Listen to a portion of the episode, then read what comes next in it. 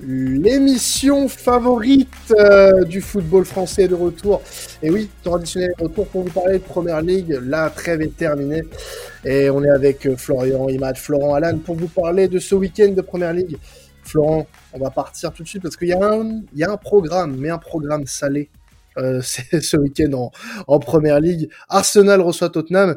North London Derby. Alors là, quoi de mieux? Quoi de mieux pour commencer le week-end? Eh oui, Quentin. Eh oui, franchement, gros week-end en première ligue. On va y revenir. Beaucoup de derby. Moi, c'est simple. J'ai autant hâte d'être à ce week-end que j'avais hâte d'être à mon mariage. C'est vraiment euh, le même niveau d'égalité, je pense. Tellement ça va être magnifique qu'on va vivre du football. Et je remercie ma femme de ne pas écouter le podcast. Donc, euh, ah là là là là là, c'est grave. En parlant du North London Derby, oui, ça va être un match assez intéressant à suivre. On a deux équipes qui sont franchement euh, au sommet de la première ligue avec City depuis le début de la saison depuis, je trouve, quelques saisons, le North London Derby reprend vraiment de l'intérêt, vu qu'on a vraiment deux équipes très proches en termes de niveau. Et c'est pour cela que ça va être un match très intéressant. Pour vous planter un peu le décor, de, sur mon côté gauche, vous aurez Arsenal, qui est donc premier de Première Ligue avec euh, six matchs, cinq victoires, une défaite et un jeu de première ligue qui, à mon avis, est l'un des meilleurs aujourd'hui actuellement euh, en première ligue, avec des combinaisons et une maîtrise du match qui est assez hallucinante. Vous, je ne sais pas si vous avez pu voir le match contre Brentford, par exemple, où le Arsenal a gagné à Brentford 3-0. C'est la première fois que Brentford prenait trois buts à domicile depuis la Championship, pour vous dire la performance quand même d'Arsenal, avec euh, un jeu, franchement, un match qui a été, à mon avis, le plus abouti depuis le début de saison du côté Gunners, qui était assez intéressant à voir et qui en plus va récupérer des joueurs qui étaient sur le flanc en, termes de blessures récemment. Ils étaient partis euh, à la trêve internationale avec euh, Partey blessé, Zinchenko blessé entre autres. Ils vont revenir ces deux-là. Malheureusement, une perd aussi Rowe qui s'est blessé et qui va être opéré. Mais on a quand même une équipe dans le 11 titulaire d'Arsenal qui est au complet et qui est en grande forme. Euh, qui devra lutter, à mon avis, aussi contre ces démons. Une équipe d'Arsenal qui a été euh, aussi euh, un peu pris de recours contre Manchester United lors de son premier gros choc avec des transitions défensives qui étaient mal gérées et qui peut donner de l'espoir face à Tottenham dans mon coin droit avec une équipe de Tottenham qui est troisième de première ligue aujourd'hui avec euh, donc euh, six matchs, quatre victoires, un nul, une défaite et surtout donc du coup un jeu qui n'est pas forcément toujours maîtrisé mais qui est très efficace. Donc ça va être deux oppositions de style, je pense. On va avoir un match où Arsenal va laisser beaucoup le ballon, va prendre beaucoup le ballon pardon et Tottenham va le laisser beaucoup et Tottenham tentera donc de stabiliser un peu l'équipe euh, avec euh, beaucoup de transitions offensives, sachant que côté Tottenham, il va y avoir des blessés. Alors, Conte a parlé de blessés, il n'a pas dit encore quel joueur allait être blessé. On pense tout de même que côté blessure, Kulusevski devrait être euh, incertain. Et d'autres joueurs devraient aussi être incertains. On ne sait pas qui. Ben Davis est encore incertain aussi. C'est vraiment un peu le poker menteur que Conte a commencé à faire contre Arteta. Mais une équipe de Tottenham qui pourrait être amoindrée, qui pourrait leur porter préjudice. Le débat, messieurs, euh, du jour avec vous que je voulais voir, c'est que donc euh, la dernière fois lors de notre dernier podcast, on avait un peu cassé du sucre sur le dos de Hugminson en disant que c'était un joueur qui était un peu en méforme. Et bien sûr, il nous a répondu en mettant un triplé en 10 minutes contre Leicester. Donc euh, pensez-vous que sa saison est enfin lancée ou pensez-vous qu'il y a encore des choses à prouver? Moi, honnêtement, vu notre capacité de pronostic, ça m'arrangerait si vous dites qu'il a tout, qu'il a déjà lancé sa saison et qu'il va marquer trois buts contre Arsenal, comme c'est fait l'opposé, et puis on est tranquille. allez-y. Bah, moi, je trouve qu'il faut voir l'adversité contre qui il a mis un triplé. En fait, Leicester, c'est vraiment, euh, c'est vraiment catastrophique. Et euh, du coup, oui, Minson a forcément marqué trois buts, mais ça ne veut pas dire que, euh, voilà, il est, il est, il est flamboyant. Donc moi, je prendrais, je prendrais des pincettes, même si pour le coup, moi, j'aime beaucoup Minson. Désolé, Florent. Euh, mais je préfère Arsenal quand même, ça peut être rassuré. Mais euh, en tout cas, voilà, je à, confirmer. Ouais, moi, je... si j'ai des bons souvenirs, euh, je crois qu'il aime beaucoup Arsenal. En plus, Egminson, il a déjà marqué pas mal de fois. Il a, ah, ça va. Pas mal de, ça. Mais voilà, il, a, il, il sait performer dans les grands rendez-vous, qui plus est contre Arsenal. Donc euh, moi je le, je pense qu'il va briller. En plus il a brillé avec euh, la sélection, hein, si, si je ne m'abuse. Donc euh, voilà, attention les Gunners, notre notre va, va briller ce week-end. moi, je me permets d'ajouter, donc je suis, d'accord qu'il faut toujours voir les adversités, mais pour moi, un triplé, ça reste quand même un triplé, c'est quand même pas une prouesse anodine, même contre une équipe un peu plus faible, à réussir à marquer trois buts, c'est quand même notable. Euh, alors, est-ce que ça lance la saison sportivement Comme vous l'avez dit, ça reste à confirmer. Maintenant, pour le moral, je pense que ça va lui faire du bien moralement d'avoir inscrit ce triplé. Justement, à l'aube d'un grand match, s'il est en pleine confiance, il peut faire mal aussi. Donc, je pense que euh, ça va être le gros test pour Son, mais qu'il peut très bien euh, avoir lancé sa saison par ce triplé. Oui, mais attention, tu dis un triplé, ça fait toujours du bien au moral, je suis d'accord. Mais contre qui tu mets ce triplé? Contre qui Ah, mais faut le mettre Non, mais tu parles d'un... Non, mais t'as parlé d'une équipe un peu moins forte. On parle de la lanterne rouge, Leicester, qui est qui est vraiment dernière avec un seul point marqué en sept matchs. Je suis d'accord. Je suis d'accord, mais un triplé quand même, ça, pour moi, ça reste une prouesse quand même. Va mettre un triplé. Regarde ça là, il marque pas contre Bournemouth alors que tout le monde en met neuf contre eux, tu vois. Ou t'as des joueurs qui qui mettent pas de triplé euh, de toute la saison. Ça devrait être, ça devrait être, ça devrait être un standard contre ces équipes-là. Je suis désolé. Ça devrait être un standard. Je suis d'accord. mais bon, toujours est-il que moi, je, je salue quand même le, le triplé. Je trouve que c'est des prouesses qu'on en général, on sous-cote, mais ça, c'est un autre débat. Mais pour moi, le triplé, c'est, ça reste quand même une. On peut saluer le fait qu'il l'ait fait assez rapidement en entrant en jeu. Ça, oui. Ok. D'autant plus. Il euh, n'y a pas de souci. Mais vous avez raison de mesurer par rapport à l'équipe. Vous avez raison de mesurer euh, par rapport à l'équipe pour répondre à la question initiale de Florent, ça ne lance pas sa saison pour moi pour autant. Euh, ça peut l'aider à aller un peu mieux euh, parce qu'il est, il est transparent depuis le début de saison. Euh, pour l'avoir vu en Ligue des Champions notamment, euh, il participe en rien du tout euh, offensivement. Euh, les deux seuls que j'ai vus vraiment offensivement apporter du danger, c'est Harry Kane et Richard Lisson, qui n'étaient pas titulaires en début de saison d'ailleurs, le Brésilien. Et euh, aujourd'hui, euh, il a intérêt à se réveiller dans ce genre de match. Donc c'est là aussi où on va voir si euh, il est toujours euh, le joueur euh, qu'on a connu sur les dernières saisons. mais c'est pour moi c'est pas c'est pas un indicateur pour autant. suffisant. Voilà, c'est une bonne nouvelle de le voir marquer, mais c'est pas un indicateur pour autant. Florent, je sais pas ce que tu en penses moi, mais en tout cas, euh, je pense pas non plus que le, le triplé d'avant la trêve euh, change quoi que ce soit pour le moment. Il faut de la continuité. C'est pas un match qui va changer je te rejoins sur le sens où il ne faut pas s'en satisfaire et tirer des conclusions hâtives dessus. Néanmoins, euh, ce que, j'ai vu de ce triplé-là, c'est que c'est un joueur qui était vraiment en manque de confiance. Le premier but, il le marque. Je ne sais pas si vous avez vu la célébration. Il y a eu un soulagement immense sur cette célébration-là en se disant Oh, ça y est, j'ai marqué mon but, je peux enfin lancer ma saison. Et derrière, les deux buts qu'il met derrière, c'est des buts classiques de Son avec euh, des créations en fait d'occasion qui partent de rien, euh, sur lequel il lui a fallu des demi-occasions pour marquer un but. Et le troisième, c'est une frappe en pleine lucarne à 40 mètres du 40 mètres, j'abuse un peu, 30 mètres du but, qui montre en fait qu'il avait repris du poil de la bête et qu'il avait repris un peu de confiance. Si justement, donc il arrive à galvaniser et pérenniser cette confiance-là, je me ferai pas de souci pour lui. Par contre, il suffirait peut-être d'une contre-performance pour le faire retourner dans cette travers-là. C'est un joueur qui est très émotionnel, qui m'a l'air très sensible par rapport à ça. Et euh, cette confiance due à cette sensibilité pourrait être assez fragile. Donc, affaire à suivre. Mais euh, je vous remercie pour ce débat, messieurs, qui, qui déchaîne les foules et qui était très intéressant à suivre. Euh, du côté de Arsenal aussi, je voulais peut-être faire un petit, euh, un petit clash des joueurs, un peu comme on l'a fait euh, sur le podcast de, de, la, de la Liga, entre justement Richard Lisson qui été sélectionné au Brésil et qui a brillé en mettant beaucoup de buts, face à un Gabriel Jesus qui n'a pas été sélectionné et qui est un peu frustré, je pense, au vu de son début de saison qui était assez intéressant. Donc, à votre avis, messieurs, quel de ces deux Brésiliens arrivera à tirer son épingle du jeu dans ce derby de Londres? Depuis le début de saison, euh, on voit un Ressus qui est assez euh, cohérent, qui retrouve un souffle du côté d'Arsenal.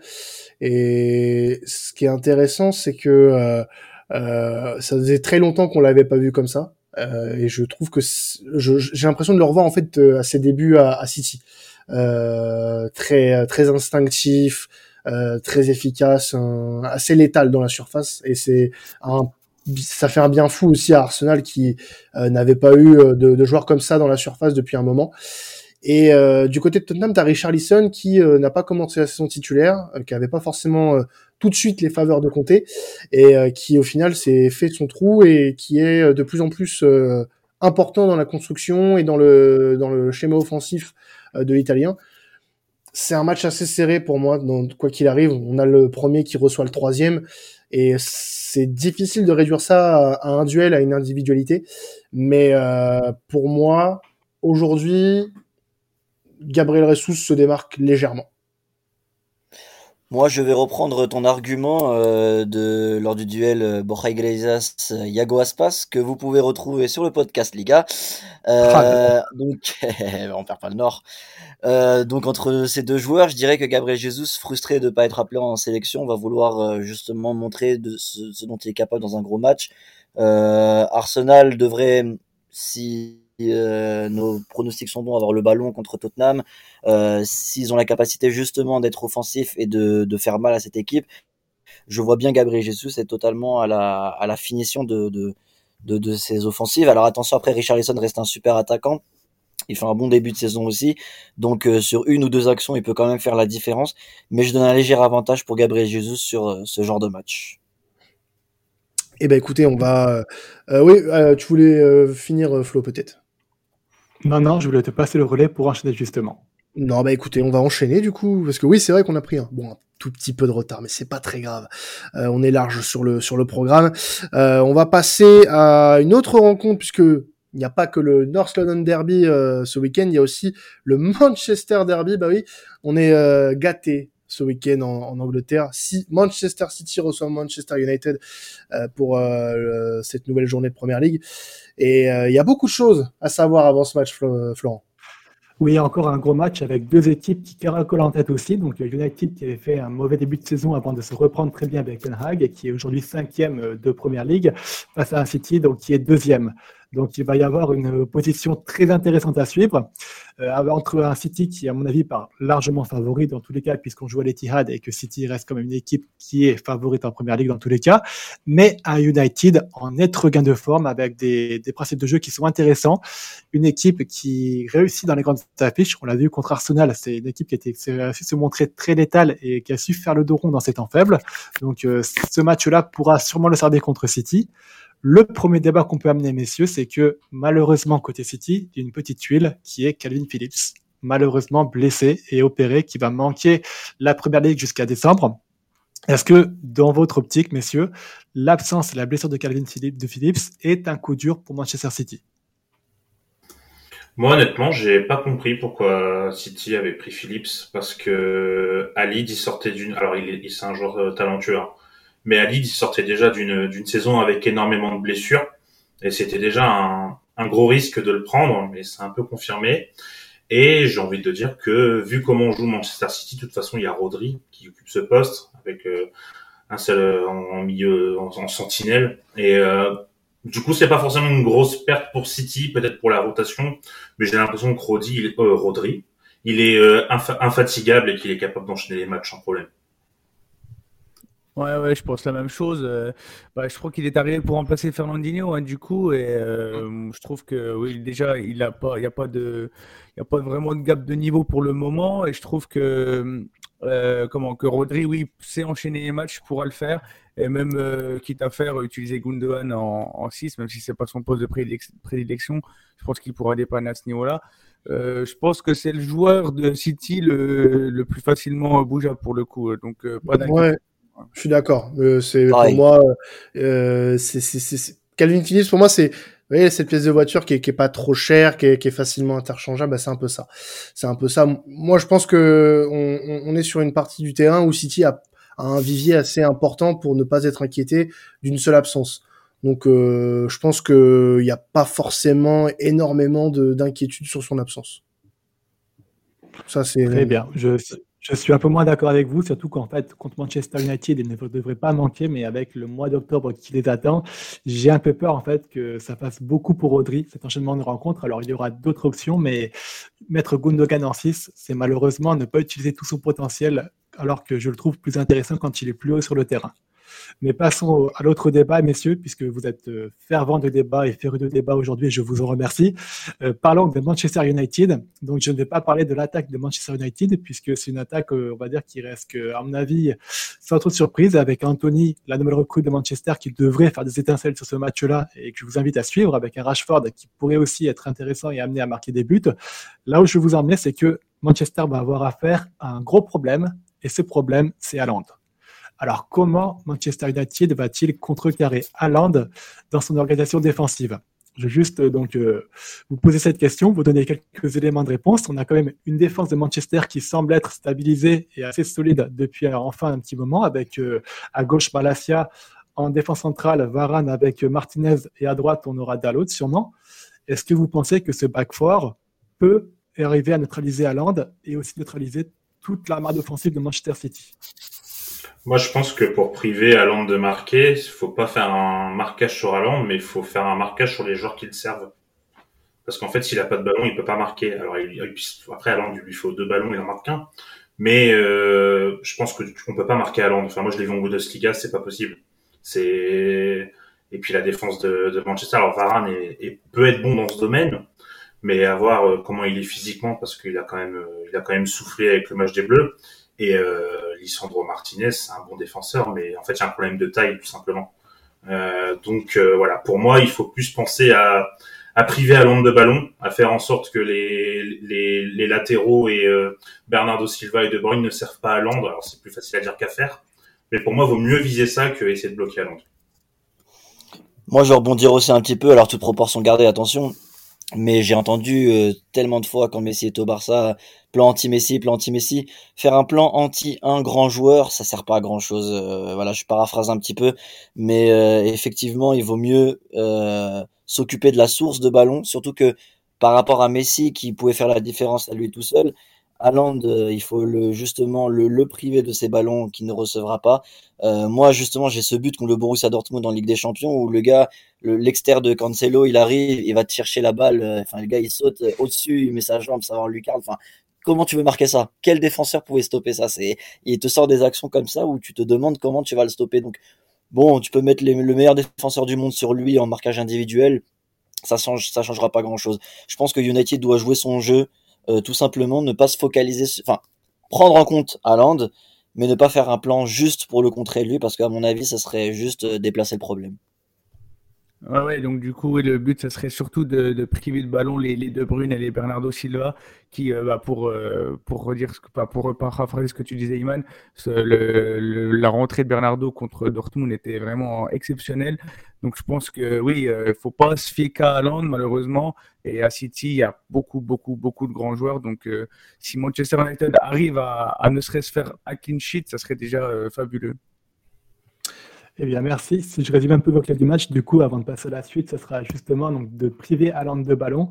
Pour ce faire, le travail des ailiers côté Manchester United sera très important, puisqu'on a vu que ce sont souvent les latéraux côté City qui vont centrer pour trouver Alan de la tête. Donc, euh, l'organisation du bloc au milieu de terrain de Manchester United sera su pour ce match. Bah en tout cas, euh, c'est un très très gros match qui va nous attendre ce week-end avec ce, ce, Manchester Derby.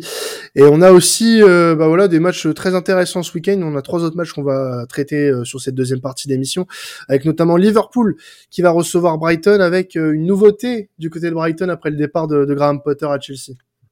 Voilà, donc euh, Brighton a enfin fait son deuil du départ de Graham Potter qui faisait beaucoup de belles choses à, Brighton, hein, qui faisait un énorme début de saison et qui a été coupé justement par ce départ. Fort heureusement pour le football anglais, un gros nom arrive, un nom que j'apprécie particulièrement et que je voulais laisser Alan vous présenter. Roberto De Zerbi arrive à Brighton. Alan, peux-tu nous parler de ce technicien italien? Oui, oui, bah, bien entendu, avec grand plaisir, euh, Florent. Euh, oui, donc du coup, Roberto Deserbi, euh, c'est ouais, c'est l'exemple type de la nouvelle génération d'entraîneurs qui émerge. Euh, c'est un jeune, il a quoi, 42-43 ans, et voilà, c'est un coach qui a commencé dans les dans les catégories inférieures, euh, qui jusqu'à son arrivée à Sassuolo où il va brillamment se, se révéler. Donc c'est c'est un de ces coachs ambitieux qui propose du, très très beau football. Euh, il a il a ce côté où il est soucieux de bien jouer. Voilà, c'est vraiment sa sa priorité, un peu comme le sont Bielsa et Guardiola. Donc euh, voilà, son style de jeu, ça se caractérise par des joueurs qui sont toujours euh, toujours en mouvement, avec euh, voilà cette volonté de toujours conserver le ballon. Ça joue au sol, franchement, ça ça ressort proprement aussi. Ça c'est vraiment impressionnant à, à, voir. Et c'est un coach qui qui accorde énormément d'importance aux, aux, entraînements. Euh, qui sont qui sont très denses, qui sont très intenses. Il n'a pas besoin de stars pour briller. Euh, voilà, le collectif euh, fait le travail. Et voilà, moi, je trouve que c'est aussi un très très très bon fédérateur. Les, joueurs l'adorent. Tous les joueurs qui sont passés par sous son sous son sous son aile ont, toujours parlé combien de lui. Donc voilà, très bonne pioche pour pour Brighton. Et dans un championnat où il y a de l'intensité comme dans, dans, la première ligue, je pense qu'avec un 2 RB, on va se régaler dans les dans les mois à venir. Je tiens aussi à, à, à, préciser euh, un petit aparté. Après, je te repasse la, la main, euh, Florent. Euh, on avait fait il y a, il y a quelques quelques mois, enfin un an et demi, avec notamment Patrick euh, euh, Football Tactique hein, que vous connaissez sur Twitter, qui qui on avait fait un podcast à l'époque où il était à Sassuolo sur le coach qu'il était, sur sa philosophie de jeu. Donc pour ceux qui connaissent pas trop de Zerbi, je vous invite à l'écouter. C'est un podcast qu'on a fait il y a un an, un an et demi. il y a ouais, un peu plus d'un an et demi. Donc euh, je, vous, remettrai le lien sur sur Twitter, mais en tout cas on, avait une belle discussion là-dessus et euh, ça peut être une bonne source d'information pour vous. Je te redonne euh, la main, Flo. Ce que tu dis, en tout cas, Alan, c'est très intéressant. C'est l'air d'être un coach au profil assez proche de Graham Potter, justement, en termes de jeu développé, de relation avec les joueurs. Dernière question que j'avais pour toi, c'est que donc Brighton joue à 3 derrière depuis le début de la saison. Est-ce que tu penses que De Zerbi va reprendre ce schéma tactique ou alors va passer à 4 derrière, sachant qu'il a les joueurs aussi pour jouer à 4 euh, ouais, bah, je, me refais à ce qu'il faisait à Sassuolo. C'est vrai qu'il commençait par le 4-3-3, après il faisait aussi du 3-5-2. Avec le Shakhtar, il me semble qu'il joue aussi avec des, des pistons, euh, si je dis pas de bêtises. Donc euh, oui, ça, je pense que c'est un coach qui va s'adapter. Il n'aura pas une tactique fixe, ça c'est bien, c'est bien, c'est intéressant. Et c'est une difficulté du coup pour les autres entraîneurs, parce qu'ils peuvent pas se focaliser sur sur un schéma de jeu. Donc je pense qu'il va commencer par son par le 3-5-2 je pense. Hein, et après, au fur et à mesure des entraînements auxquels il accorde une grande importance, comme je l'ai dit, il va, il va se fier à, ça et trouver la, technique parfaite pour, euh, pour que Brighton continue de rêver du, du top 4. Eh ben super, merci beaucoup. Il jouera donc contre un Liverpool qui est en méforme cette saison, qui connaît un très mauvais début de saison euh, assez difficile et des joueurs qui sont à la peine. Mais j'ai envie de dire attention, puisque Thiago Alcantara revient côté Liverpool. C'était pour moi le joueur qui manquait absolument à Liverpool. Il y a vraiment une Thiago Alcantara dépendance aujourd'hui dans cet effectif-là. Le fait de le voir revenir devrait permettre à Liverpool d'avoir ce regain de forme et ce regain de résultat. Ce sera un match qui aura beaucoup d'étincelles, qui va être très intéressant à suivre. Donc, messieurs, je vous invite à le suivre rien que pour ça. Je me permets juste un petit truc. Je crois qu'il y a Konaté aussi qui revient. oui, ça peut, aider, aussi. ça peut aider beaucoup. Pour, euh, je trouve que défensivement, c'était compliqué. Et puis avant de passer au match euh, suivant, c'est un peu compliqué de dépendre de, de Thiago Alcantara en 2022 quand même. C'est oh très inquiétant, très inquiétant quand même. Euh, avant dernier match qu'on va traiter euh, pour cette semaine en Première Ligue, euh, Crystal Palace qui reçoit Chelsea. Euh, ça va être la première de Graham Potter en première ligue puisqu'il avait débuté en, Ligue des Champions euh, avant la trêve. Euh, on, rappelle que certains matchs en première ligue ont été reportés euh, dû au décès de, la reine d'Angleterre Elisabeth II. Mais on reprend en première ligue pour pour Chelsea et on va forcément avoir beaucoup d'attention aussi sur les, les, premiers pas de Graham Potter avec Chelsea en championnat. Et oui, le pauvre Graham, il n'est pas verni puisqu'il commence directement par un autre derby à Londres de cette semaine, à Sellers Park, l'une des plus belles ambiances de Première Ligue. Pour vous le rappeler, messieurs, donc euh, ça va être un énorme test pour son Chelsea. On l'a vu donc en, Ligue des Champions, il a réussi euh, des débuts assez mitigés, mais je trouve qu'il ne faut pas être trop trop sévère avec lui. Il a eu quand même un jeu qui était assez intéressant à voir. Il a eu beaucoup énormément manqué de réussite. Mais là, il va pouvoir, il a bénéficié un peu de la trêve pour retravailler un peu tout ça, euh, travailler un peu avec ses joueurs, voir ce que Aubameyang pourra apporter aussi euh, dans ce schéma de jeu, puisque c'est un joueur qui est censé être l'attaquant phare de Chelsea, mais qui ne semble pas forcément très adapté au système de Potter. Euh, moi, comme je le disais, je préférais voir un bleu Blora euh, en, en, attaque plutôt qu'un. Il n'empêche que ce sera sûrement Aubameyang qui va débuter. Donc beaucoup d'interrogations quand même encore pour euh, pour Graham Potter, sachant que donc euh, à Crystal Palace, il va jouer contre une équipe qui est quand même très sûre d'elle, avec un Patrick Vieira qui commence à être de plus en plus certain de ses choix, une attaque de feu avec des des Zaha par exemple ou plein de joueurs super prometteurs comme euh, pas Jordan Ayou, même s'il joue là-bas, mais plus je pensais comme euh, Euh... t'as précisé pas Jordan Ayou Du coup, c'est pas gentil? c'est pas gentil, oui, c'est pas gentil, mais je l'aime pas du tout. Donc du coup, si je peux lui casser un peu de sucre sur le dos, j'en profite. Et puis en plus, je gagne du temps parce que j'ai mangé le nom de l'autre joueur de, de, de Crystal Palace, qui était Michael Olysée, euh, que je voulais parler, Michael Olysée et Berechi Donc euh, vraiment des super joueurs et Cheikh Doucouré dont j'avais parlé. Donc c'est vraiment en fait une équipe de Crystal Palace qui est très solide à domicile, qui joue aussi contre avec un bloc très compact et qui joue aussi en contre avec des, ballons longs de, Christian Andersen. La, franchement, euh, Potter aura fort à faire à ne pas trop se découvrir derrière pour laisser pas trop d'espace euh, sur les longs ballons que Palace va envoyer.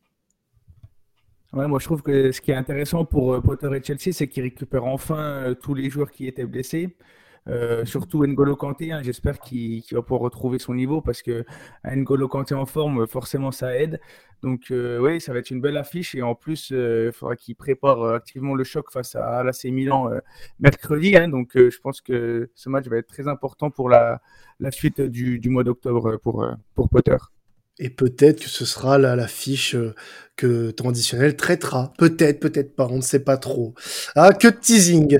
Euh, dernière, dernière affiche euh, avant de, se quitter. Leicester, le, la lanterne rouge, le grand ogre dont parlait Imad tout à l'heure, face à Nottingham Forest. C'est vraiment le match, à mon avis, qu'il faudra suivre en première ligue. Il y en a déjà dans qui sont très beaux, mais celui-ci, je mets vraiment une pièce. C'est lundi soir à 21h. Et c'est un peu le match des mal classés, le match de la peur. Donc, euh, d'un côté, il y a Leicester, dont on ne parle plus qu'en mal, avec six matchs, six défaites. Magnifique. Mais aussi euh, Nottingham Forest, qui reste sur cinq matchs sans victoire, toutes compétitions confondues, avec quatre défaites d'affilée. Donc, euh, Nottingham qui avait recruté beaucoup de joueurs et qui semble en payer le contre-coup avec une, malheureusement, une solidité qu'on voit un peu moins qu'auparavant et une réussite aussi devant les cages qu'ils avaient en début de saison qu'ils n'ont plus du tout. Euh, c'est un peu dommage, euh, mais on sent euh, l'équipe de Steve Cooper un peu à court de solutions et un peu en manque de, de repères. Peut-être que la trêve leur a permis justement de reprendre ses repères et puis de relancer un peu, un peu de l'avant. Donc, il sera très intéressant justement de suivre euh, quelle des, équipes va plonger, puisque je pense que l'équipe qui va plonger et perdre ce match va perdre beaucoup, beaucoup de confiance et beaucoup de va prendre du retard euh, sur la suite de la saison, sachant que ce mois d'octobre, il faut le lancer impérativement de la meilleure des manières. Donc, euh, côté Nottingham, il y a ce challenge-là euh, avec cette, euh, ce, ce, défi d'intégrer les nouvelles recrues. Mais à Leicester, je voulais pousser un petit coup de gueule. J'avais déjà fait un peu dans des podcasts euh, une équipe qui ne va plus du tout correctement. Un Brendan Rodgers qui est encore en poste de manière étonnante. Alors, l'explication qu'il serait avancée, c'est qu'il y a une clause dans son contrat qui l'empêcherait d'être viré à cause de, termes financiers. Je rappelle que Leicester a de gros soucis financiers à cause du Covid aussi. King Power, leur euh, sponsor thaïlandais, a été très impacté par la crise Covid et n'a plus beaucoup d'argent à fournir. Et euh, malgré le fait que les joueurs aient lâché euh, Brandon puisqu'on a pu le voir qu'au match contre Tottenham, je pense que tout le monde a pu le voir, les joueurs ne jouaient plus pour Rodgers et ont lâché le match en grosse partie, à mon avis, à cause de Rodgers. Et, euh, alors qu'il y a une qualité, je trouve, de côté de Leicester qui est quand même non négligeable. Je vous rappelle qu'en attaque, il y a quand même des Jimmy Vardy, il y a des Ian Nacho, il y a des James Madison, il y a des euh, KDH qui sont quand même des joueurs qui méritent, à mon avis, d'avoir le niveau de top 10 Première Ligue et qui sont minés par une défense aussi qui est absolument abyssale côté Leicester. Donc tout le défi de Leicester aujourd'hui, ça va être de repenser une animation défensive cohérente. Ça les a vachement plombés contre Tottenham parce que sur les allez, 45 premières minutes, 60 premières minutes, ils ont accroché Tottenham. Je vous rappelle qu'il y avait que 2-2 au bout d'un moment dans le match et puis après ils ont sombré défensivement parlant. Donc le but de, Leicester, ça, va vraiment de repenser cette animation défensive. Rodgers, il va à tout prix faire son Pep Guardiola en mettant des latéraux à l'intérieur du terrain, ça ne marche absolument pas. Il faut qu'il revoie les bases du football, qu'il mette de l'eau dans son vin pour essayer de, repartir sur des bases beaucoup plus sereines. Personnellement, je n'y crois pas. Il n'empêche que sur ce match-là, avec deux équipes euh, en manque de confiance et à Leicester aux fraises défensivement parlant, vous devriez avoir des buts, vous devriez avoir du spectacle et un scénario sur deux équipes qui voudront absolument ne pas perdre. Donc, messieurs, ça sera un match à suivre. Et écoutez-moi si vous voulez, mais j'espère que vous ne le regretterez pas. Bon, on va t'écouter, hein, parce que voilà, tu es la, la voix de la raison du football anglais euh, dans, dans, ce paysage, dans ce paysage euh, Twitter France. Donc, euh, merci, merci à toi, Florent, en tout cas. Voilà, on va se quitter là-dessus pour pour cette semaine en Angleterre. Mais voilà, on n'est pas là sans vous laisser de quoi manger, parce qu'il y a encore voilà, quelques plats à déguster avec la Bundesliga, la Serie A, la Liga en voyage avec temps additionnel pour pas cher et ça c'est incroyable. Et euh, du coup, on se retrouve bah, dans quelques jours pour la Ligue des Champions, avec peut-être une équipe anglaise, avec une équipe italienne, je sais pas encore. Faut, faut que je me décide, faut que je me décide, mais je pense que qu'on va partir sur ces sur ces eaux-là. Et euh, bah, on se retrouve la semaine prochaine pour euh, encore plus de Première Ligue, votre petite demi-heure de Première Ligue hebdomadaire. C'était temps additionnel. Passez un très bon week-end de foot. Ciao tout le monde.